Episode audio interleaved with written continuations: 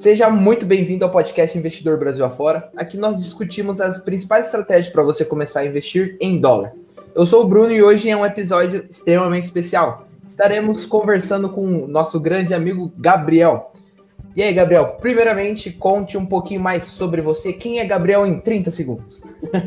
e aí, Bruninho, e aí, pessoal, tudo bem? Gabriel, ele é um investidor novo, assim como o Bruninho, tenho 19 anos, já invisto no mercado há quatro anos mais ou menos, e atuo no mercado americano. Vai fazer dois anos aproximadamente, né? Menino solteiro, não tem família, só tá para investir e tocar alguns empreendimentos por aí. E claro, né? Tive muito acesso ao mercado de opções como uma ferramenta para minha carteira. Né? Tem muito a discutir sobre esse tema. Não, bom. Então já, já vamos começar pela raiz. Como que um, um moleque aí de menos de 20 anos conheceu esse mercado de opções e principalmente opções nos Estados Unidos, que já é um mercado é, restrito em conhecimento no Brasil, mas você indo para os Estados Unidos acaba sendo mais restrito ainda para nós, né? Então conta aí um pouquinho de como você chegou nesse assunto tão fascinante. Exato, né? Primeiro acho que eu tenho que falar como eu encontrei opções. E muitas vezes o sonho, assim, provavelmente da maioria das pessoas, quando investe, quando busca outras formas de investir, é acumular patrimônio, né? É, não depender do governo, é não depender do seu familiar e construir algo seu para que assim possa se sentir confortável com o que ele já construiu, usufruir dos fins da sua vida, né? E foi totalmente diferente do que eu pretendia, porque tão jovem, com 16 anos, e a sua realidade é, cara, vou aproveitar o meu dia porque é isso que eu tenho, né? E você não pensa daqui 40, daqui 50 anos, e o que muitas vezes é a realidade que já tem 30 e 35, né? Não sei até a idade do seu público, Bruno, mas é normalmente na cidade você começa a se preocupar com essas coisas. E o que aconteceu comigo foi que meu avô paterno, ele acabou falecendo, né? E nessa situação, ele deixou uma herança para o meu pai, para os irmãos dele, como um todo. E meio que eu já tava, já tinha essa predisposição a falar, cara, eu preciso conhecer esse mercado, é, eu vou querer estudar. E meio que eu falei, beleza, pai, me ajuda aqui a comprar uns livros. Naquela época eu li alguns livros, hoje a gente cortou livros, hoje sem livros. É... E aí foi quando eu conheci né, o mercado de opções. Mas por quê? Não era acumular patrimônio, não tinha essa pretensão, nem imaginava, né? Porque já tinha o patrimônio, a ideia era conservar. E depois de um tempo eu fui perceber que no mercado financeiro, além de querer buscar altos retornos, de buscar uma melhor performance, conservar é de suma importância. Eu costumo falar que mil por cento de zero é zero, né? Então é melhor você ter algum dinheiro que está rendendo algo do que colocar em alguma OGX, do que colocar em alguma empresa do momento e acabar perdendo todo o seu dinheiro. Então, a minha realidade era buscar ferramentas e encontrar como eu poderia conservar. Né? E conservar patrimônio é algo que tem que ser bem delicado. E uma ferramenta que a gente observa de cara são as opções de venda. Né? O que são essas opções? São as opções que, numa queda do mercado, ela tende a se valorizar e, portanto, conserva o seu patrimônio. Então não era uma pretensão, claro que você enche. Quando alguém te vende, né? O mercado financeiro é tipo, se você comprasse Magazine Luiza 15 anos atrás, tu estaria milionário. E aí você joga no Excel assim, tu fala, puta, ó, se eu tivesse jogado aqui 10 mil, todo o meu dinheirinho eu teria, teria ficado é, com isso. Aí você começa a entrar nessa neura que descolada da realidade totalmente, né? E aí foi quando eu me deparei com o mercado de opções, né? Uhum. Hum. E você começou com opções no Brasil ou já foi diretamente para o, as opções nos Estados Unidos? Boa. É, o que estava acontecendo nessa época, até não mercado, mas um pouco lá do pessoal, é que a minha mãe, ela decidiu meio que vender as coisas delas e tentar aquele sonho nos Estados Unidos, né? Tentar aquele sonho americano é, e conquistar alguma coisa no exterior. E, cara, cara tapa mesmo. É, obviamente não tinha nada e foi conquistando aos poucos, aos poucos. E como eu fazia nutrição, só que o cara hoje é gordo, hipocrisia total, né? Eu fazia nutrição de curso junto com o ensino médio.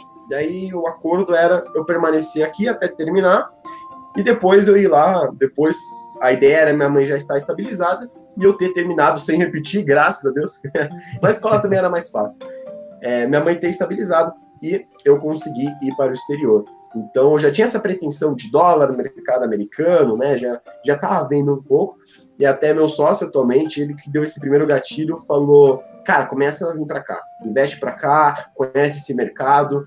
E a gente sempre tem um porquê, né? Do porquê a gente vai fazer algo. Porque é uma mudança que, cara, tu rompe uma barreira, né? Você que não Sim. investia no Brasil, que é um dos países que mais concentra na renda fixa, um país que foi por muito tempo rentista, não era de costume até investir, porque tivemos diversos períodos de altas inflações, então a pessoa só queria pegar o salarinho dela e gastar em comida, entendeu?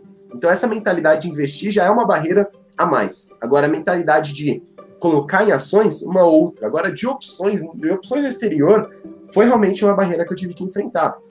E aí quando eu lidei com essa realidade, meu sócio falando de como era diferente, de que os produtos no Brasil tendem a aumentar por conta do aumento do dólar, né? A gente costuma falar que nós produzimos laranja e compramos a laranjada, porque é exatamente isso que nós, que nós fazemos. Nós exportamos a matéria-prima e compramos o produto já elaborado, pagando o um valor maior, importando né, em dólar. Então você lida com uma realidade que os produtos hoje têm dólar em algum, em algum preço, seu iPhone, seu computador tem dólar, tudo é um contexto dólar. E o Brasil foi uma coisa que eu não, não tinha ideia, né? Porque quando você está no Brasil, você tem aquela bolha. Você fala, cara, será que é arriscado o Brasil? Mas aí você compara que é tipo o mesmo nível de risco do Afeganistão, entendeu? Do Vietnã. Então é uma realidade que vocês estão no Brasil, se fala de boa. Mas não é assim que o mercado enxerga o Brasil, e não é assim que realmente o Brasil é. Ele não está bem nas pernas dessa forma. A gente poderia entrar nesse debate, mas foi assim que eu me deparei. Eu falei, cara, construir dinheiro aqui é possível, construir patrimônio é possível, só que eu vou estar ali num país que muitas vezes as pessoas criticam, mas continuam investindo. Deposita o dinheiro da sua família, dos seus filhos, é, enfim, dinheiro que você construiu por anos num país que você critica, num país que depende muito do, de commodities. Uhum. Então foi isso que eu acabei percebendo. Eu falei, cara, eu tenho que começar a investir nos Estados Unidos. E eu comecei com opções, depois falando, cara, olha quantas empresas tem aqui, né? Aí eu utilizo o Finvisto para fazer esse filtro, aí foi uma doideira. Falei, nossa, quanta empresa. E, cara, quase todo o meu portfólio já está no exterior, né? Sim, não, com certeza. É, é bem interessante a gente conversar mais sobre isso, é que é uma questão que as pessoas chegam muito para mim, porque é costume, né? É meio que uma, é uma escada que as pessoas acabam subindo, né? Primeiro você quita suas dívidas, depois você cria sua reserva de emergência, é, daí você começa a investir em renda variável, sei lá, por fundos imobiliários aqui no Brasil, ações. Aí, ou você pode partir para derivativos, né? Para opções e, de, consequentemente, você vai conhecer o mercado americano, que hoje é, a gente traz muita informação, né? Não só nós, mas como muitas outras pessoas, né? Hoje em dia é muito mais fácil. Mas é, as pessoas me perguntam muito: ah, Bruno, quanto que você acha que vale a pena eu ter o capital aqui no Brasil? Você investe aqui no Brasil? E muitos ficam até meio que chocados, né? Ou meio pasmos de eu falar que todo o meu capital de renda variável está alocado nos Estados Unidos. E simplesmente por quê? E eu só respondo com uma única pergunta. Se você fosse americano, você investiria aqui no Brasil? Você teria renda variável aqui no Brasil? E eu, eu particularmente, mesmo sendo brasileiro, eu não quero ter. Então, que dirá, se eu tenho acesso ao top player, por que, que eu vou querer jogar com os jogadores de base ali, ou, ou Série B? Então, é uma. E uma... quando você percebeu isso? Quando você teve, tipo, esse estralo, assim? Que é meio que um relance, né, de insight. Sim, não, foi basicamente como eu consumia muito conteúdo americano, eu ficava olhando e eu sempre ficava tentando é, converter, né? Charmoso, ah, né? Não, eu tento, né? I try, I try. Mas basicamente, é, como eu consumia muito conteúdo em inglês, eu via que muitas coisas não eram é, extremamente é, iguais eram só semelhantes, tinham algumas adaptações.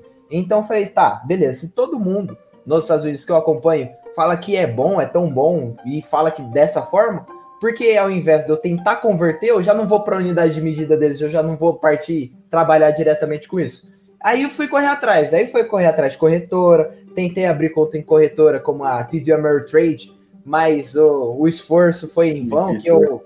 Nossa, é, na verdade, é que é que você já sabe que a gente troca muita ideia, mas eu sou um cara extremamente preguiçoso. Quando você pega uma lista da TD Ameritrade de tanta coisa que você tem que fazer e mandar fax digital, depois tem que ligar isso aqui.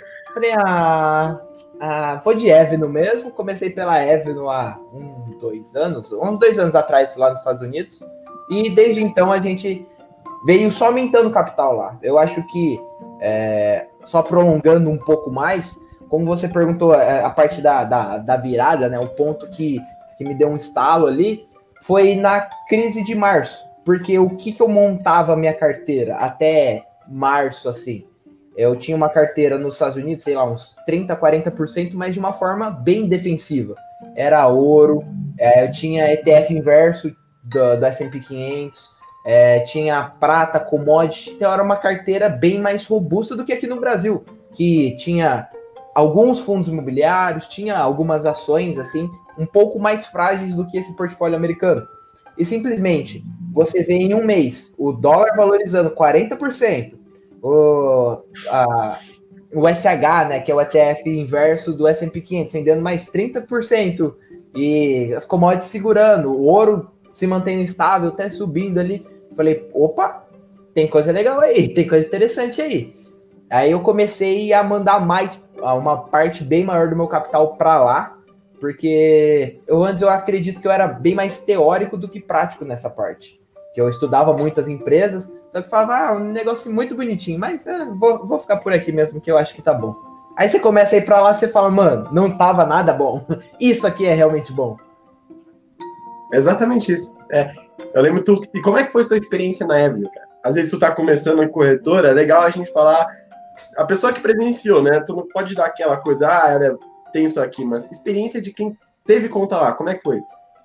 Tá, é. Cara, extremamente simples para você abrir conta. Na verdade, é simples pro, para os padrões americanos, né? Mas para quem está acostumado aqui no Brasil é, é relativamente igual. É, o única coisa, uma coisa que me fez meio, só para contextualizar, hoje em dia eu já não utilizo mais a Evelyn. É, o que me fez, é, na verdade, tirar meu capital de lá primeiro foi taxa, que mão de vaca como eu sou, né, escorpião no bolso, o quanto Cara, eu não gasta nada, né, meu? Pelo não, amor de Deus. Eu dou tchau assim, ó, porque vai que sai alguma coisa da minha mão, né? E basicamente eu falei, ah, beleza, pelas taxas, mas isso não foi o fator mais preponderante ali, né? É, foi que algumas vezes eu tentei um contato com suporte, só que era extrema, pelo menos na minha época, né? Era bem mais complexo, era bem mais complicado, demorava para responder, às vezes não respondia, e eu que sou pavio curto, né? É, eu falei, ah, quer saber? Não preciso dessa porra aí, não. Fui, fui mandei para outra corretora, é, fui muito bem atendido, mas pelo menos daí, sei lá, ano passado, que era bem o comecinho da Evno, ela estava começando a ser estruturada e tudo mais, eu tive esse problema. Quer dizer que você possivelmente vai ter? Provavelmente não, porque hoje em dia está bem mais consolidada, vem se desenvolvendo mais. Mas eu tive esse problema, daí eu meio que peguei um rancinho, né, um pequeno ranço, e falei, ah, beleza, prefiro evitar a fadiga e vou para aquilo que é um pouco mais certo para mim. É, e agora, eu queria conversar com você sobre qual corretora que você usa. É, não só para opções, na verdade, já complementando a pergunta, você utiliza uma corretora para opções e outra para longo prazo, unifica as duas, para até não, não ficar nada muito embaralhado. Qual que é a sua estratégia fator corretora? Perfeito. Cara, eu acho que toda pessoa. É, é, é complicado, né? Eu sou geminiano e Gemini quer fazer duas coisas ao mesmo tempo. Então, eu sou o cara que entende do mercado de opções para a parte especulativa, né, e compreende toda a dinâmica da grega, e mas ao mesmo tempo eu sou aquele buy holder raiz, tá ligado? Então é a crise de um geminiano típico. E, portanto, cara, eu percebi ao longo dos tempos, e até em outros, alguns livros que eu li, que em muitos relatos a, a, grande perda né, de um especulador nem era porque o cara não tinha um certo setup, porque o cara não. Enfim, aquela coisa emocional que falam tanto por aí. Era mais porque o cara se sentia meio para baixo quando perdia e queria vingar o mercado. Ele perdia, sei lá, 100 dólares e falava: não, agora eu vou conseguir tirar mais, ele continuava na operação, fazia outra coisa, acrescentava mais dinheiro. Então, quando eu faço essa divisão, eu também sou preguiçoso. Então, quando eu faço a divisão e ali tem um certo dinheiro que eu falo que é para isso aqui, ele já foi utilizado, para eu pegar mais dinheiro dessa corretora de longo prazo e mandar para outra, mó rolê. Aí eu falo, ah, deixa quieto, já foi, entendeu? E muitas vezes isso me protege para não cometer erros e misturar esses dois capitais. Então, para a parte especulativa, que eu utilizo unicamente opções, eu não utilizo swing trade, eu não utilizo, enfim, todas essas outras é, formas né, de operar, unicamente opções, isso para swing trade, eu utilizo a Tasteworks. Ela é uma corretora mais voltada para o mercado de opções. É, o Tom Sosnoff, que é o seu criador, ele criou aquela Finger Swing, que é a plataforma gráfica da TGMI Trade. Então, um cara fora da curva. É muito boa a corretora para quem quer utilizar para esse mercado. Então, ali eu faço algumas vendas de put, ali eu faço alguns lançamentos cobertos, até estratégias mais complexas como calendário, fly, entre outras estratégias, fica ali. Mas isso aqui é tipo 3% do meu portfólio, 2% agora. É uma parcela tipo muito pequena, porque se eu perder, eu tenho o outro lado da minha carteira que eu estruturo de uma forma para eu poder correr esse risco. Então, é, eu gosto de falar que a carteira é sempre a extensão da nossa personalidade. Como a minha pessoa é um pouco mais arriscada em alguns momentos, eu gosto de jogar nesses dois lados aqui, a gente é bicho solto, eu tenho que estruturar algo mais conservador na minha carteira de longo prazo, que eu utilizo, nesse caso, a Charlie Schwab. Né, eu sei que algumas burocracias, para quem é, é, estrangeiro, precisa de 25 mil dólares e aí conseguir abrir a conta. No meu caso foi mais simples, né? A corretora, cara, ótima corretora, tem suporte em português, os caras que eu achei animal também. Mas aí nós é gringo, brincadeira. Mas aí, é, e cara, quase 24 por 7 o suporte dos caras, só não funciona de, acho que, sábado, né? Domingo ele tem um certo horário que funciona. Então, é uma ótima corretora que eu utilizo para meu portfólio de longo prazo. E a Tasteworks para especulação nos Estados Unidos. Ambas, o brasileiro consegue abrir conta. Na Charles Schwab só tem essa burocracia de 25 mil dólares. Na Tasteworks não precisa colocar nada, você consegue abrir sua conta sem nenhum problema e começar a utilizar as opções do exterior. É, então, eu até por recomendação sua, eu, abri conta na, na Tasteworks. Nossa, é super simples, muito fácil. O cara acreditou, hein, meu? Aí ah, não, lógico, né? Eu tenho que fingir que eu acredito, né? Mas eu falei, ah, vou, vou de segundinha. Atrás, né? Vou de segundinha olhar esse negócio aqui. Mas realmente é extremamente fácil você é, montar operações mais complexas, né? Que basicamente, se você, para quem já operou opções aqui no Brasil, como eu já operei, é, você tinha que ter um controle muito rígido. Ah, você monta uma trava de alta aqui, uma, uma trava de alta ali, você vai montar um, um Condor, alguma coisa assim mais complexo. Ou você ia ter que pagar um, uma, uma porcentagem a mais para ter um robô para fazer essa desmontagem, né? Ou você tem que ser bem controlado ali, é Excel, é dedo, sei lá, qualquer coisa assim, mas bem, é, bem rígido para você conseguir montar e desmontar isso daí da maneira mais eficiente possível. Porque você montar essas operações mais complexas, além de ser mais difícil aqui no Brasil, né, por liquidez e tudo mais, é, também você tem é, essa falta de controle.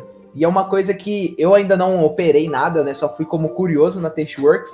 E, cara, de verdade, a, a plataforma me abraçou, assim, me senti tão... Boa, né? Nossa, é sensacional, é sensacional. É. Tipo, você montar lá qualquer tipo de estratégia, até um calendário, que é uma estratégia bem mais avançada, né? É, cara, não tem problema, porque se eu não me engano, lá já tem a, é, o, o robô já tem pré-montado, né? Você consegue só colocar os strikes e tudo mais para montar bem direitinho.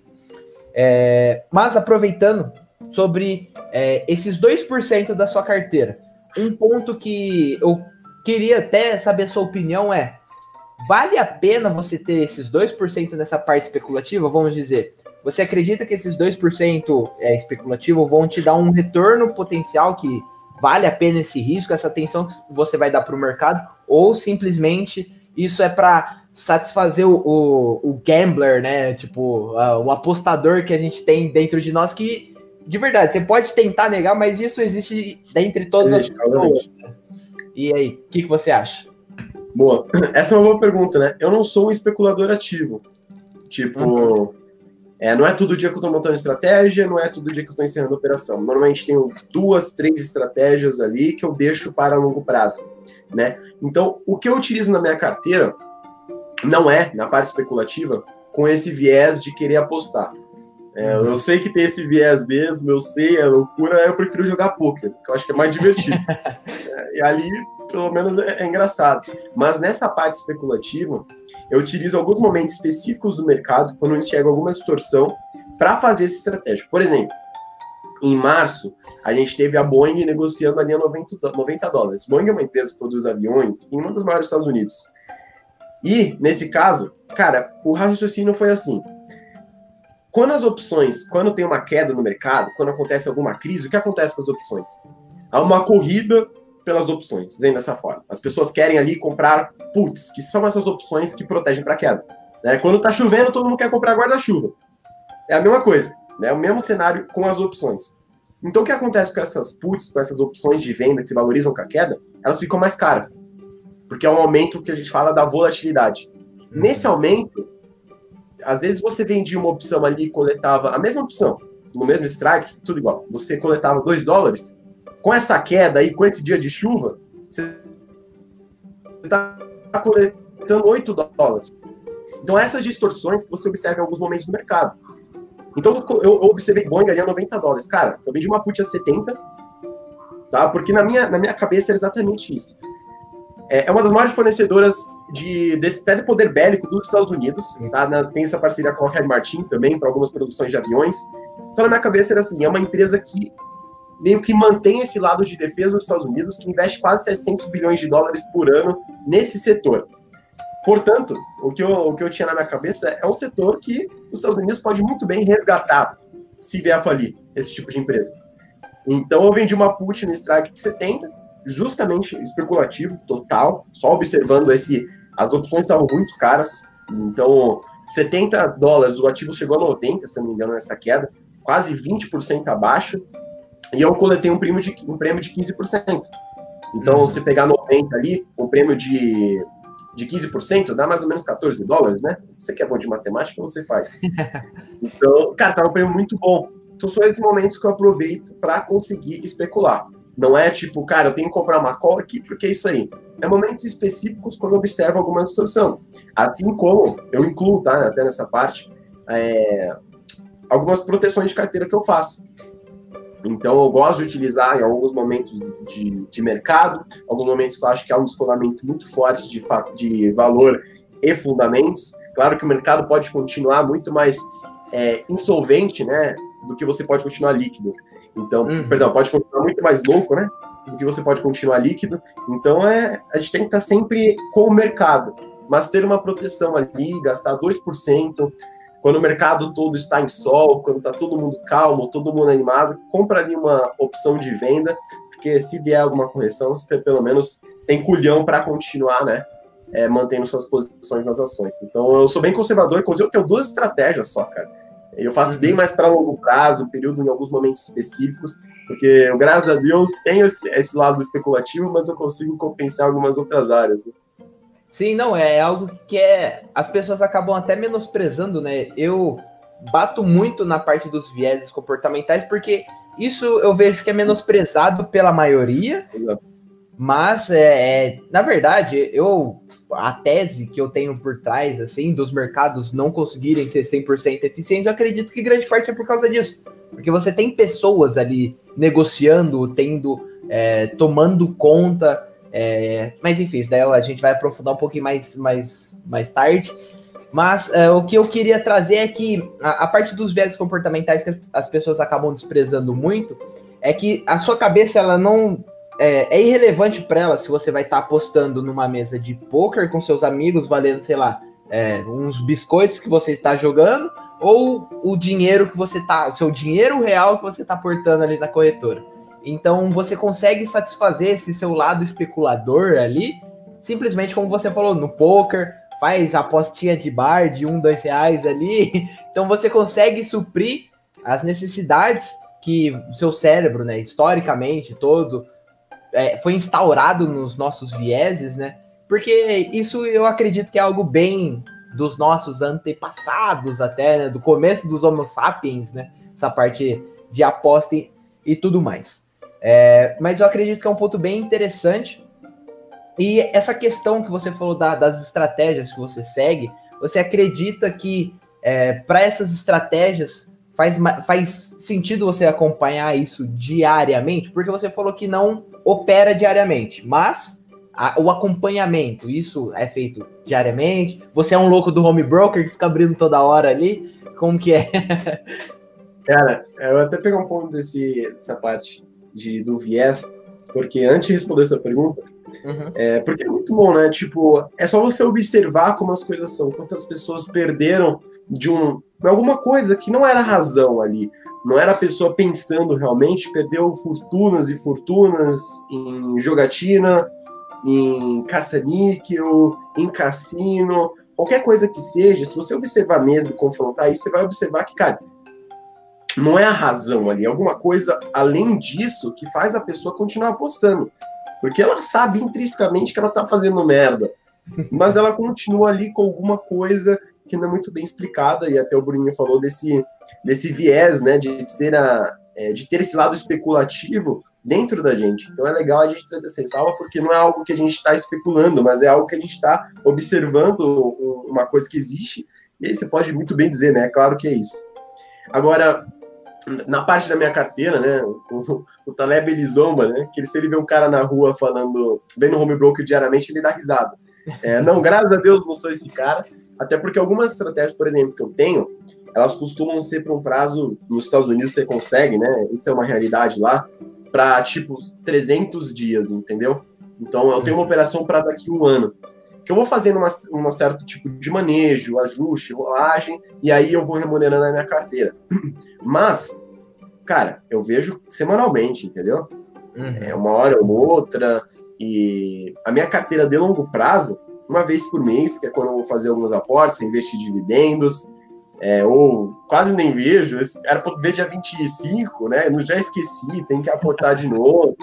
É um pouco meio desorganizado nessa parte, mas a parte especulativa, cara, uma vez por semana aí, porque eu invisto com prazo maior, né? Perdão, eu especulo com prazo maior. Então eu tenho essa flexibilidade para poder olhar diariamente, mas eu não acho isso saudável.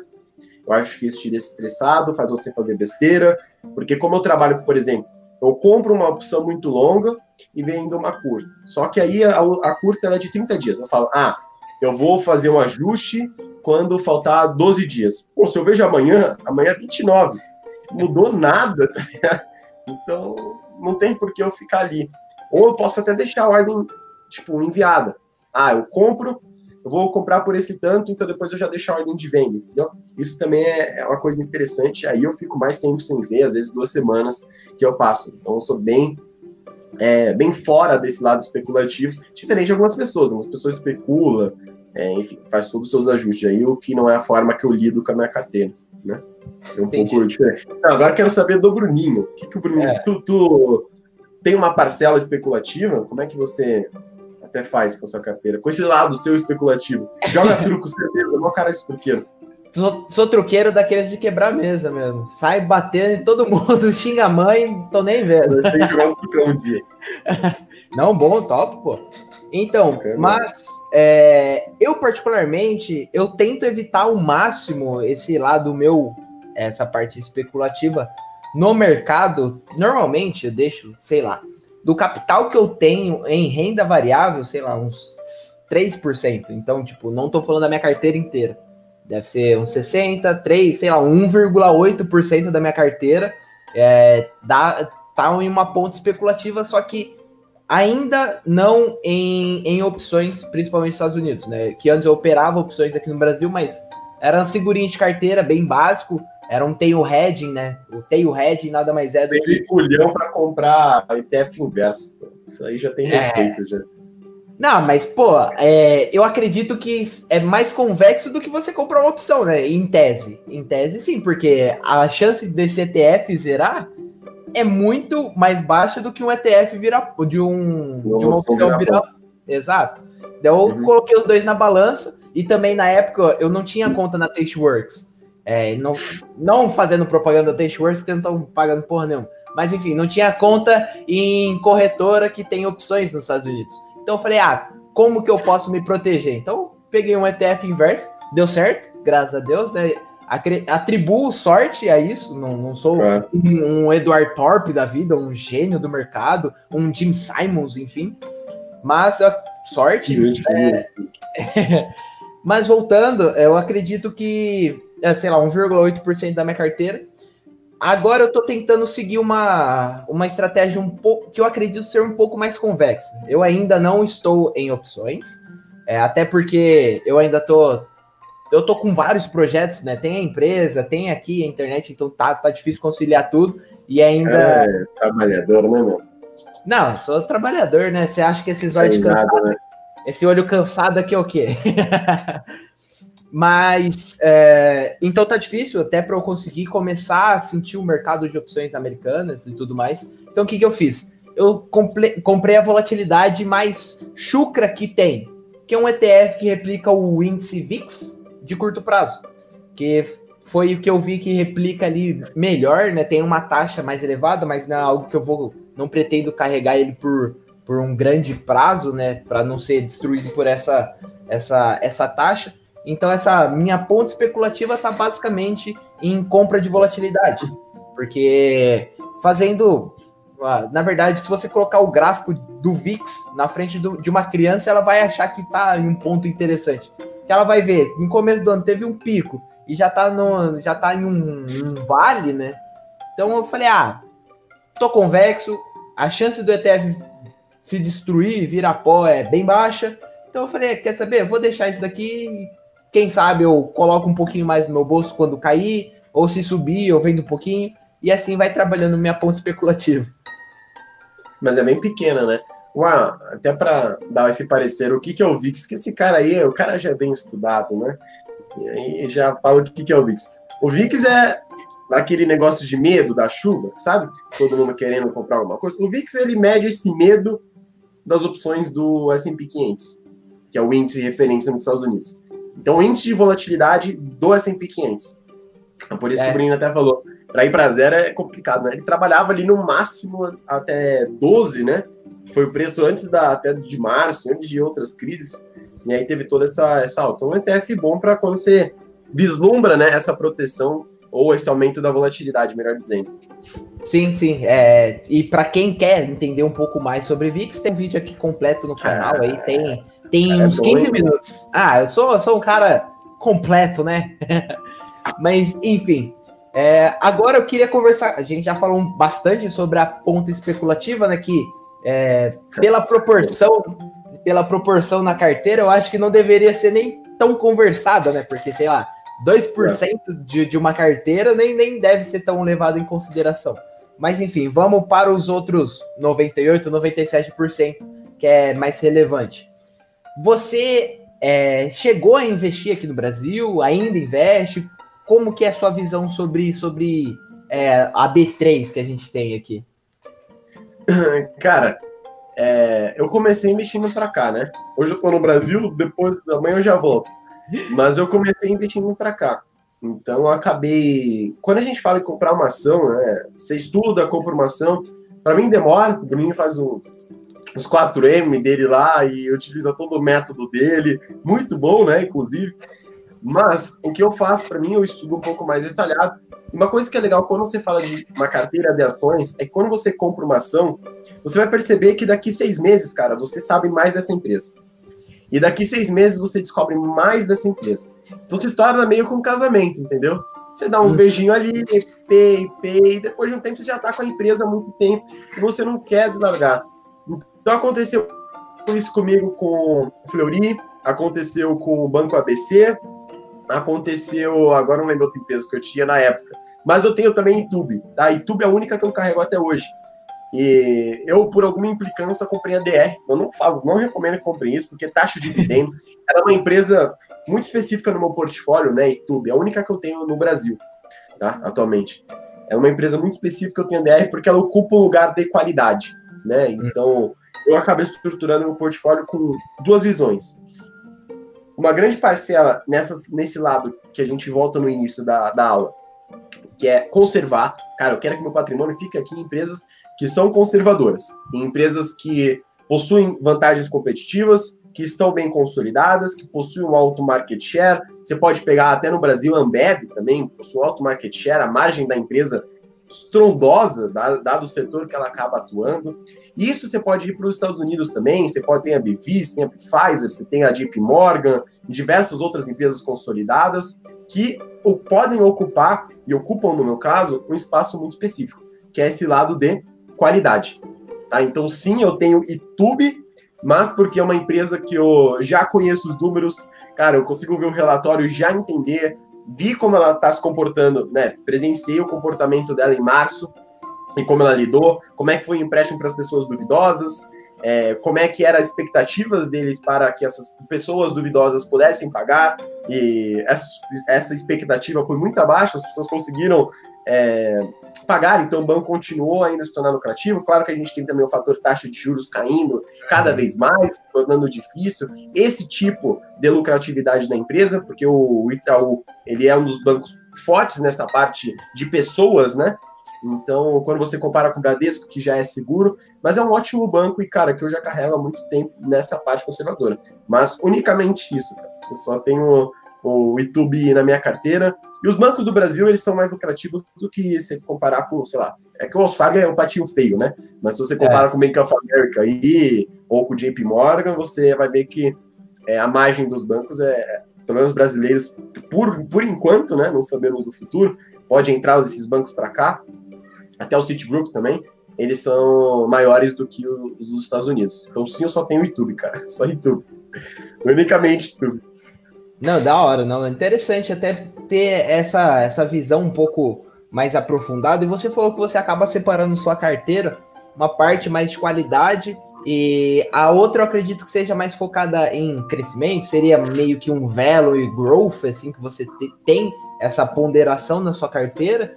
É, como que você acaba dividindo isso? Sei lá, é, você acaba focando a maior parte em qualidade de empresas ali que tem boas margens, como você citou, vantagens competitivas, né, os moldes e tudo mais, e as outras que são é, com potencial de crescimento maior, você acaba segregando a sua carteira né, nesse, nesses dois grandes grupos, assim? Perfeito, é exatamente isso, né? Então, a, a pessoa que está no Brasil, ela pode fazer em Estados Unidos, Brasil, mas vamos levar aí a continuar nos Estados Unidos. Então, a gente já deixa aí 100% dos Estados Unidos. Depois eu, par, eu parto para uma divisão que é renda variável e renda fixa. Essa é padrão de macroalocação. E aí eu não faço nenhuma regrinha. Para mim, a regra é, cara, pensa que você está colocando 80% do seu patrimônio no mercado que pode cair 60%. Agora, pensa sobre isso. Como é que você lida com essa queda? Por uma pessoa que está começando, imagina, você tem hum. um milhão de reais, né? E você vai colocar 100% em renda variável. Digamos, você fez isso. Agora imagina uma queda de 60% sobre esse um milhão. Você construiu um milhão durante 30 anos e agora está 400 mil. Para muitas pessoas que estão entrando no mercado e não dominam, né, não conhecem toda essa força que puxa, a força de prosperidade no longo prazo, fala, bem, vou encerrar, né, 400 mil, cara, tu perdeu ali, sei lá, 20 anos da sua vida acumulado em uma única queda, em março, em um único mês. Então essa é uma, é uma realidade um pouco diferente. Então cada pessoa tem que meditar, né, e eu falo meditar mesmo, pensar sobre quanto aceita.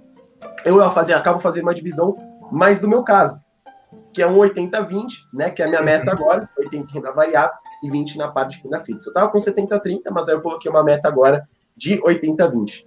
Tá? Então essa é a minha. Vamos lá. Estados Unidos ou Brasil? Tá tudo Estados Unidos. Agora a gente tem renda fixa e renda variável. Tem 80-20, tá? Então, desse lado de 80% em renda variável, eu estou com uma meta agora de 60% em ETF e 40% em, na parte de stock picking, tá? Eu não gosto muito de estudar rates, eu não gosto. É. é.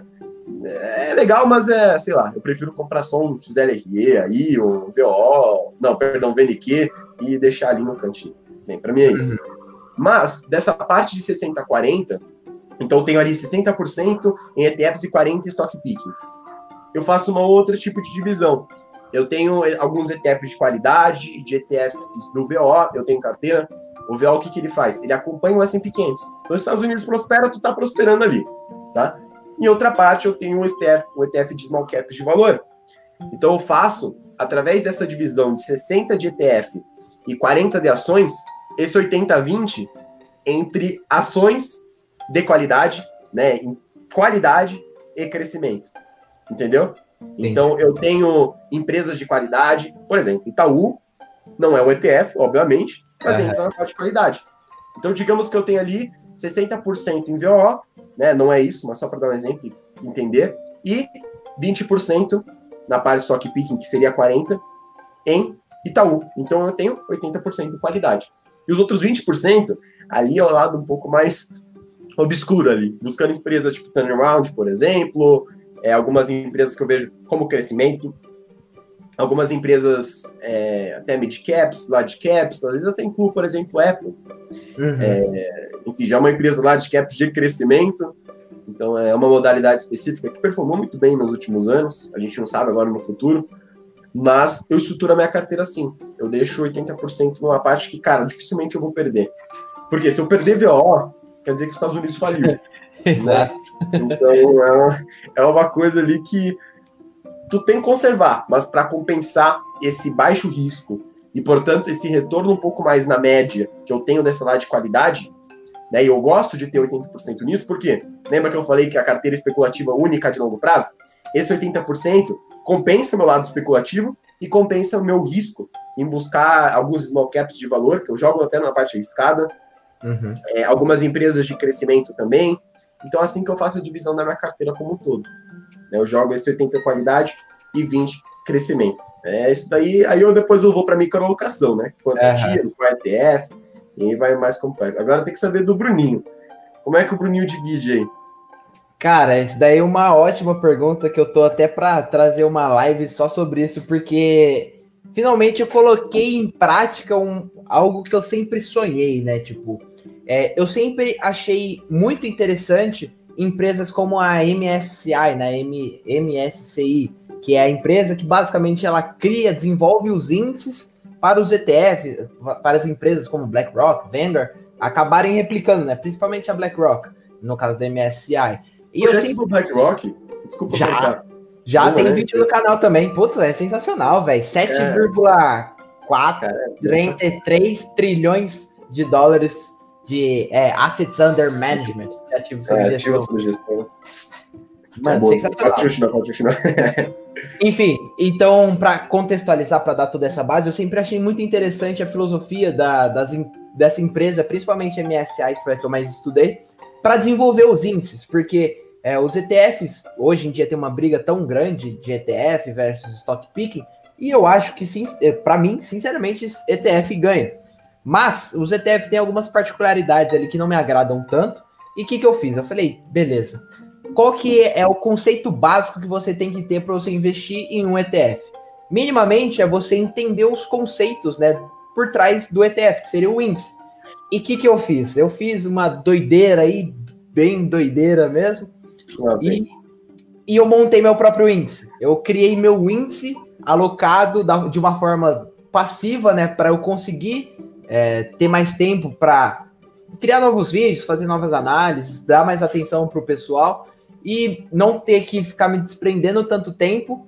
E eu tive que desprender muito tempo só para fazer o índice, mas é aquele esforço único, né? Você, você já é um grande esforço, uma única vez, para daí então você seguir aportando essa estratégia que eu até recomendo muito. Você, se você já tiver um pouco mais avançado, ou se não, parte para ETF, você tentar alocar me o melhor dos mundos, né? Você tentar pegar o melhor do stock picking, melhor do ETF, junta e pum, você tá com é, só o ouro na sua carteira. E a minha carteira hoje está basicamente seguindo essa estratégia de factor investing raiz de, de empresa de desenvolvedora de índice. Então, eu fui estudar é, as propriedades por trás de, dos quality index, né, dos índices de qualidade, dos índices também de, de tamanho e tudo mais, né? O size. Então eu peguei a, o Five Factor Model lá do, do Eugene Fama. Aí tu tá indo para um caminho interessante, meu chato. Eu acho que a gente vai ter nossa conversa amanhã, né? Mas Mas então, é, eu peguei esses fatores principais e tentei montar minha carteira. E eu fiz uma, um, um, uma camada a mais. Então, o que, que eu fiz? Eu montei micro carteiras dentro desse índice. Então, meu índice global é, é essa alocação dentre esse, esses pequenos índices. Né? Então, para contextualizar, é como se eu tivesse cinco ETFs, né? Cinco ETFs com conceitos diferentes, com empresas que não são repetidas é, dentro da minha carteira. Então, em vez de ter, sei lá, VO, VNQ, é, XLF, enfim, é, eu montei baseado no, nos cinco fatores. Então, eu tenho uma carteira só de Dividend Kings, outra, outro, vamos dizer, eu tenho um ETF de Dividend Kings que não existe, criei um ETF de Dividend Growers, né, empresas que mais crescem seus dividendos, é, Large Cap Growth, Small Cap Growth e Value Mid Cap. Então, só para trazer os nomes mais comuns, né, os seis dos dividendos, né, empresas que crescem seus dividendos de forma consecutiva por no mínimo 50 anos, é, Dividend Growers, é. né, é, não, o eu... cara criou uma, uma classe aí, Aristocatas 2, né? Então, até é algo bem conhecido, né? Tipo, se você se aprofundar um pouco mais, né? O, os aristocratas, que são os mais conhecidos, né? Eles estão aqui, mas ainda tem os kings que estão bem acima, que é basicamente o dobro, né?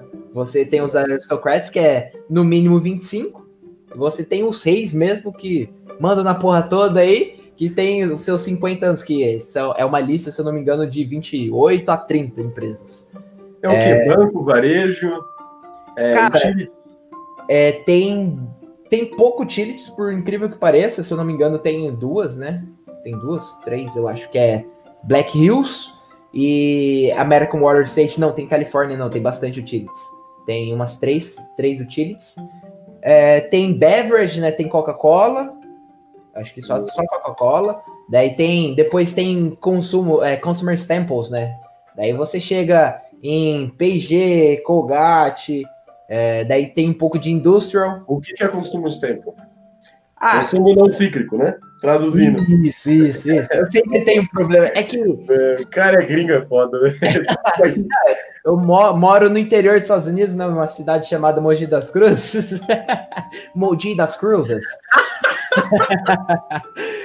Então, mas é que, de verdade, é, é, tão rotineiro, né? Você lê tanto Consumer Staples, Consumer Staples, que o bagulho fica na sua cabeça e pra, na hora de você tra traduzir fica mais complexo. Mas enfim, é, e também é um setor bem amplo, né? Se você for pegar consumo não cíclico, tem muita coisa, né?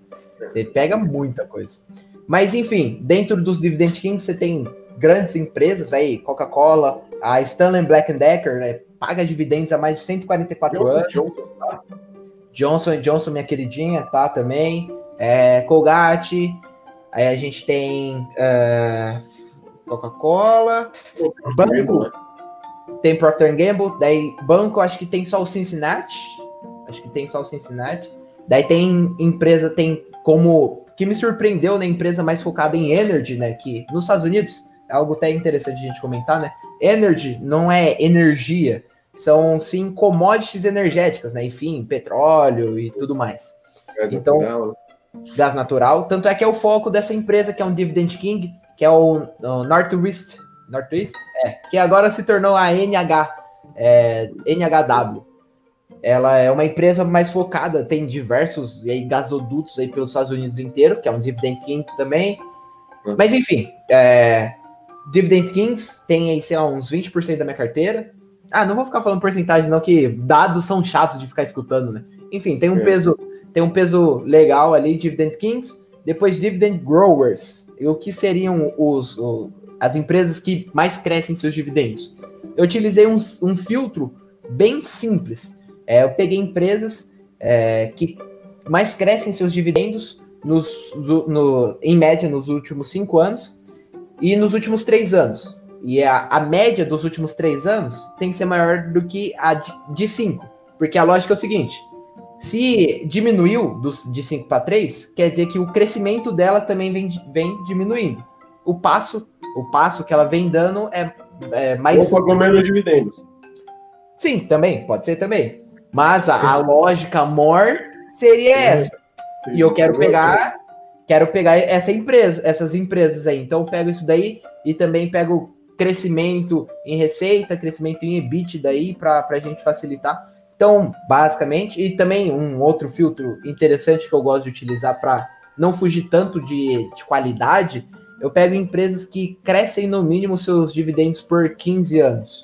Então você pega empresas, empresas que são consolidadas, né? São boas no seu mercado, mas ainda tem muito espaço para crescer. Se eu não me engano, até um dado bem aleatório, o payout das empresas, o payout médio dos dividend growers da minha carteira, eu acho que estava em torno de 40%. Então, pô, tem muito ainda para eles conseguirem crescer, eles têm muito dos lucros, eles conseguem é, ter uma cobertura dos seus juros muito alta, se precisar apertar ali, eles diminuem, eles podem continuar crescendo pouco seus dividendos, tem da onde tirar, né? É uma estratégia ali bem, bem simplista. é uma coisa legal, só queria dar esse parênteses, né? Porque, pelo menos eu, eu levo assim, tem duas formas da gente descobrir se uma empresa é é, pelo menos no, no estudo Ken French do Johnny Fama foi através do, do PL, né? Uhum. É, preço. Mas dá para a gente saber se uma empresa é de crescimento através do payout. Por exemplo, uma empresa que. Você pega o Work, que é a que produz a Slack lá, da, concorrente do Microsoft, né? Sim. Da parte da Microsoft. É uma empresa que não paga dividendo. Por quê? Porque ela quer crescer, velho. É, a Amazon também não paga dividendo, por quê? Porque já é uma gigante, mas quer crescer ainda mais. Né? Então, é, é, um caso de, de empresas que não querem remunerar o acionista através dos dividendos, mas através da valorização. Né? Em contraparte, a gente tem empresas já consolidadas que remuneram o acionista através disso. Mas você pega Starbucks, já está consolidada, mas ela não paga o payout, né? Isso, isso, é difícil a gente ver nos Estados Unidos, alto. Mas Sim. o que, que ela faz para remunerar os acionistas? Você compra as ações, né? Por isso que o equity da empresa está negativo. Uhum. Aí tu vai ver o ROI é distorcido. Sim, então, sim. Isso é uma coisa interessante para a gente observar, né? Não, com certeza, né? É, é algo que eu até bato bastante na tecla, né? Porque quando você vê as pessoas falando aqui no Brasil, fala-se muito do ROI, né? O Return on Equity. Fala muito sobre o retorno sobre patrimônio líquido e tudo mais. E se você vai com esses vieses de Brasil para os Estados Unidos, você acaba tomando na jabiraca, né? Porque você vai perder diversos. Tomando essa miraca. Você vai perder diversas oportunidades incríveis. The Home Depot, McDonald's, Ave, a própria Starbucks. Então são empresas que, pô, você acha que um McDonald's da vida é uma empresa ruim simplesmente por ter ali patrimônio líquido negativo? Então, pô, pera, antes de você sair julgando, vamos dar uma estudada e tudo mais, né? É um ponto aí que eu bato bastante né, nessa tecla em si, porque acaba iludindo muitas pessoas, né, e eliminando boas oportunidades. Exato. É, mas voltando, só para encerrar minha carteira, é, large growers, né, empresas que são large caps, né, grandes empresas ali, usei um filtro de, é, até fui mais, mais rígido nisso, acho que foi de 20 bilhões ou 40 bilhões de valor de mercado, porque, pô, você pega aí dentre quase 6 mil empresas, pô, você tem muitas que se encaixam nesse fator e também que, que vem crescendo fortemente sua receita e o EBITDA principalmente. Então eu não me preocupei nesse caso com dividendos, até porque a maior parte ele não paga dividendos, como você falou, eles é, querem remunerar o acionista pela valorização da ação, que para mim tá ótimo, né? Se for alguma empresa que eu tenho, eu fico mais feliz ainda.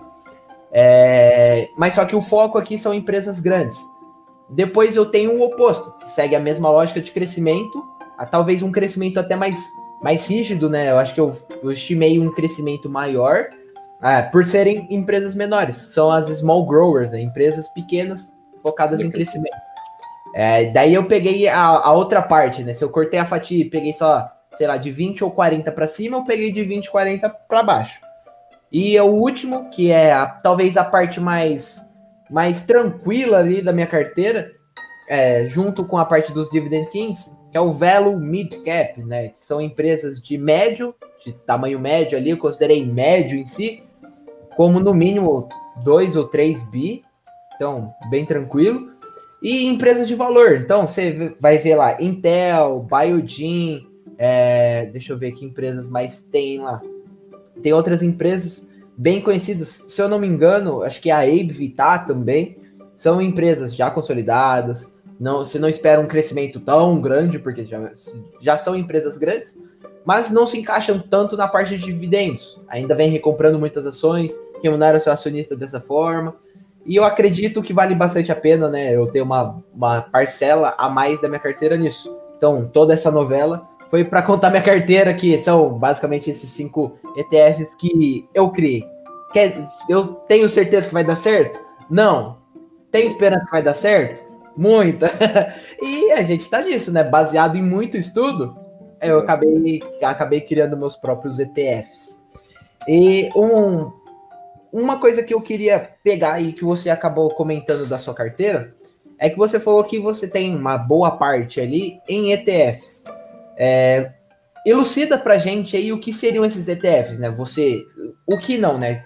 Quantos ETFs, principalmente? Que é algo que eu vejo que as pessoas acabam quebrando bastante a cabeça, né? Se compra lá cinco ETFs e você tem 5 mil ações com uma sobreposição enorme ali, né? Então, qual que é a sua lógica por trás desses ETFs? Boa, vamos lá. Cara, é, ETF é um, um, veículo, primeiro de tudo, né? Uhum. Ele é um veículo que possibilita você investir em outros ativos. E quando você investe em um ETF, você já está incluindo diversas carteiras, diversas ações, perdão, na sua carteira. Porque ela é um veículo, um fundo de investimento ali, que tem, sei lá, em alguns casos, 8.700 ativos, como é, por exemplo, do, do VT. Né? O VT acompanha todo o mercado mundial. Né? Então, o intuito até de eu ter ETF é, parte de alguns preceitos. Primeiro, que, cara, é, eu não tenho, não preciso gastar tempo e esforço e consigo ter um retorno meio que perto da média, tá? Então, meu risco tende a ser baixo nessa situação. Segundo, que eu estou diversificando em uma classe de ativos que seria difícil se eu estivesse comprando. Imagina, comprar 8.700 ativos. Mas, cara, você vai, você vai usar Interactive Brokers, vai comprar um monte de empresas do mundo todo, seria praticamente impossível.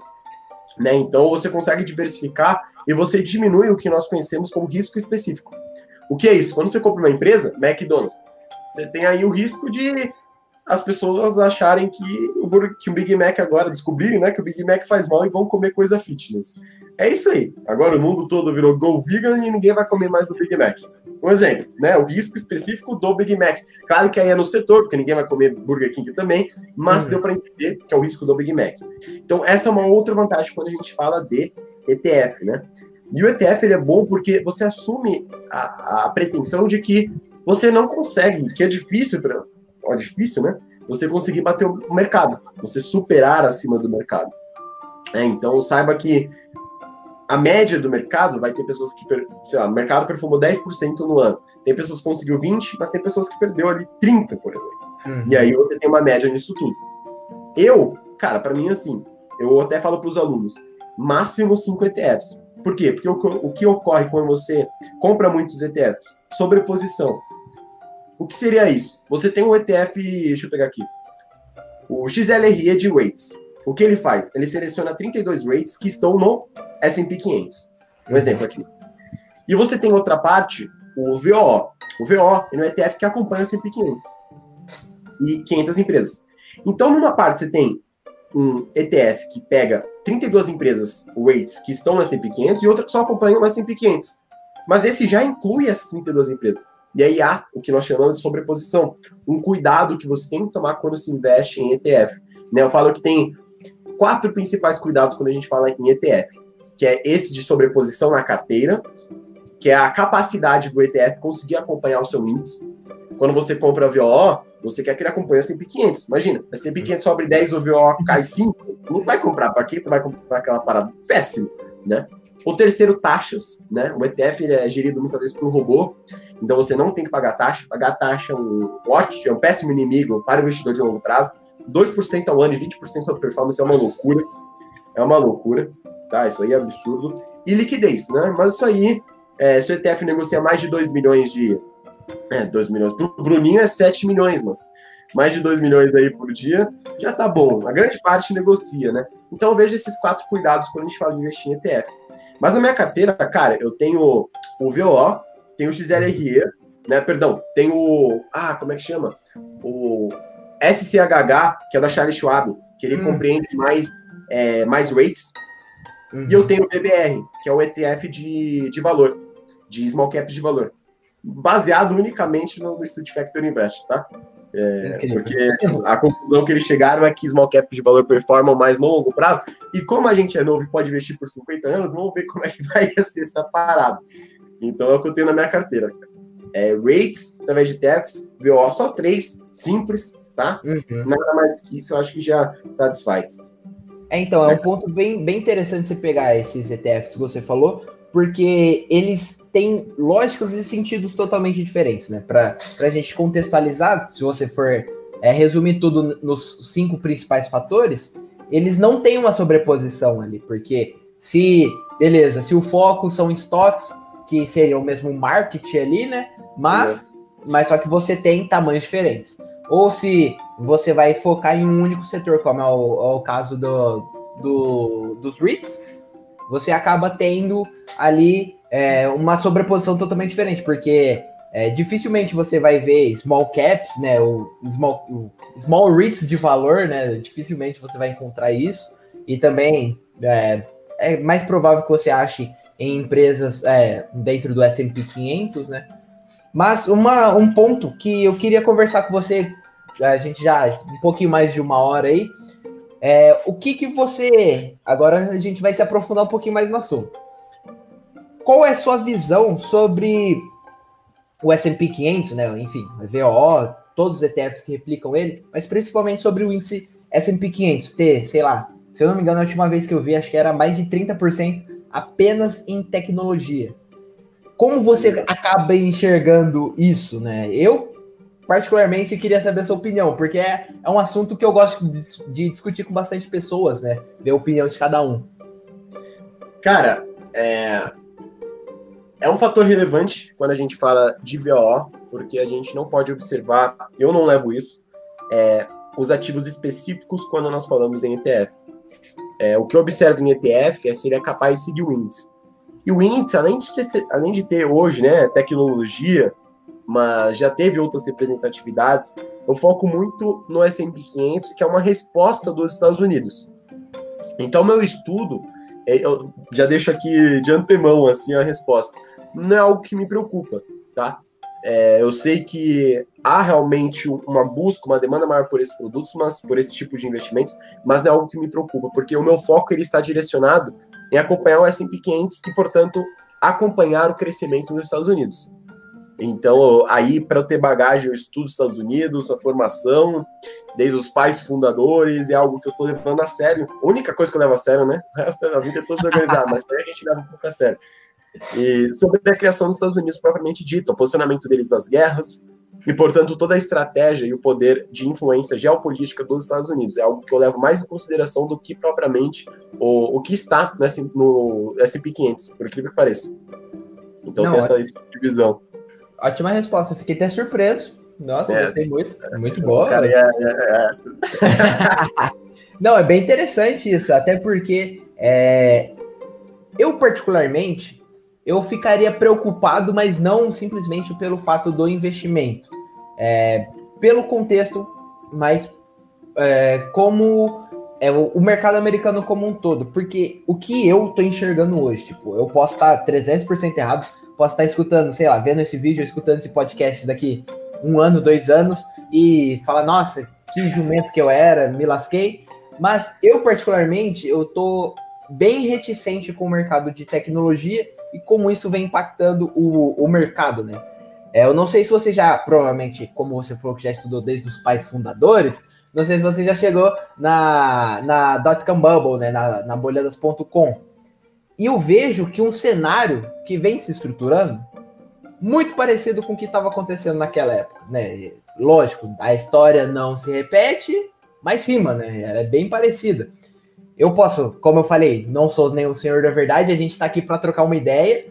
E eu, particularmente, eu tô bem reticente com esse setor. Eu acho que um, do, um dos estopins, eu acho que foi o IPO da Snowflake semana passada. Não sei se você chegou a ver alguma coisa por cima. Não, cheguei ah, a ver não. Snowflake foi é, uma empresa. Ah, eu ouvi falar, eu ouvi falar, mas não, não, não vi não. Ah, para a gente contextualizar, Snowflake é uma empresa de tecnologia, foi fundada lá em 2002, 2013, e ela fez um IPO, ela é mais focada em armazenamento cloud, serviços de valor agregado, enfim. E ela nunca deu lucro, nunca deu lucro. E sabe quem estava posicionado nesse IPO com uma pequena posição ali de 250 milhões de dólares? Nosso grande titio avô, Warren Buffett.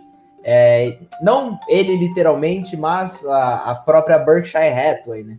E simplesmente por todo esse movimento e tudo mais, eu, eu acredito, né? Não consigo afirmar nada, mas por todo esse movimento e também pela Salesforce estar tá presente, enfim, é, foi um IPO que chegou a valorizar quase 120% em um dia, em um é único dia. Então, são esses momentos que eu acabo, tá todo mundo eufórico, nossa, o próximo IPO de tecnologia, vou entrar forte porque vai que eu acerto de novo. Esses momentos é aquele momento que eu vou, viro para a parede e simplesmente começo a rezar, estruturar minha carteira, tudo voltado para isso. E todo esse rodeio era para tentar entender como que você está enxergando a economia, é, principalmente, é, não diria americana, mas é americana tem um grande impacto no, no mundo, né? Mas principalmente americana que que você tá, como que você, como estão suas expectativas? Se você tá otimista, se você tá bem reticente, como que tá esse coraçãozinho pro mercado aí? Cara, é, tem uma, uma métrica, duas métricas, né? É, eu, eu, mando pro Bruninho depois, o Bruninho posta, Bruninho, você tem canal do Telegram? Uhum. Então tu posta lá ou no Instagram, depois tu tira uma foto aí e te manda no zap é, do preço sobre lucro, porque eu não acabei não achando, do S&P 500, e ele mede ali que passou de 30, o preço sobre lucro médio, ele já considera patamar de super bolha, né? A gente tá tipo 29,70. Mas além dessa métrica, porque pode vir o argumento de que as empresas é, de tecnologia e as empresas exponenciais elas funcionam dessa forma, né? Porque a gente espera enfim, é um crescimento da empresa, como Uber, Amazon também foi, é, uhum. por muito tempo foi prejuízo, ficou andando consolidado ali, e depois deu um estouro que a gente está presenciando agora. Mas tem outro indicador, porque eu peguei da Quad, é, uma... Bem, ele tá, atua nessa parte educacional, o Gamboge, ele que acabou desenvolvendo essa ideia das quatro camadas, né? Que aí também teve o Wish, até, até também compartilha sobre isso. Mas ele traz uma coisa muito interessante, um outro indicador que ele é a participação das pessoas, da, da carteira das pessoas na renda variável. Uhum. E ele mostra a correlação passada, né, como é que estava indo isso, e traz até os dias atuais. É, agora vai ter que pedir para eles mostrar esse dado, porque eu não tenho. Mas é, é interessante que a gente já está num patamar um pouco descolado. A gente está vendo muitas pessoas encaixando uma parcela maior de renda variável. Não pergunta como eles buscam isso. Ele explicou na hora, eu fiquei assim, ok, beleza. mas grande parte está em renda variável e há um descolamento muito forte entre o valor do ativo dado os seus preços, né? Então Sim. eu vejo realmente um patamar mais distorcido e eu tenho me tornado mais um investidor value, né? Por incrível que pareça, eu tenho buscado mais empresas é, utilities, eu tenho buscado bancos, eu tenho buscado algumas empresas que de valor, né? Que são empresas contadas por, por, por estar endividado ou porque o mercado não espera que ela cresça no futuro. Uhum. Então, tenho buscado mais esse tipo de, de empresa, porque eu vejo realmente um patamar um pouco mais descolado, uma euforia mesmo aqui, muitas pessoas buscando investimento, falando de investimento unicamente especulativo, mas aquela coisa, o mercado pode se tornar, é, vai se tornar muito mais eufórico, vai continuar, pode continuar, vai ter outras crises pela frente, isso é fato. O uhum. que eu acho um pouco loucura, deixar 100% da variável, se você não tem um preparo e renda mensal significativa para o seu patrimônio e zero em renda variável. Né? Eu acho que isso é.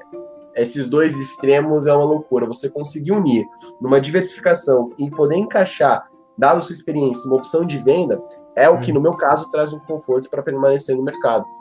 Né? Então, eu vejo esse cenário agora.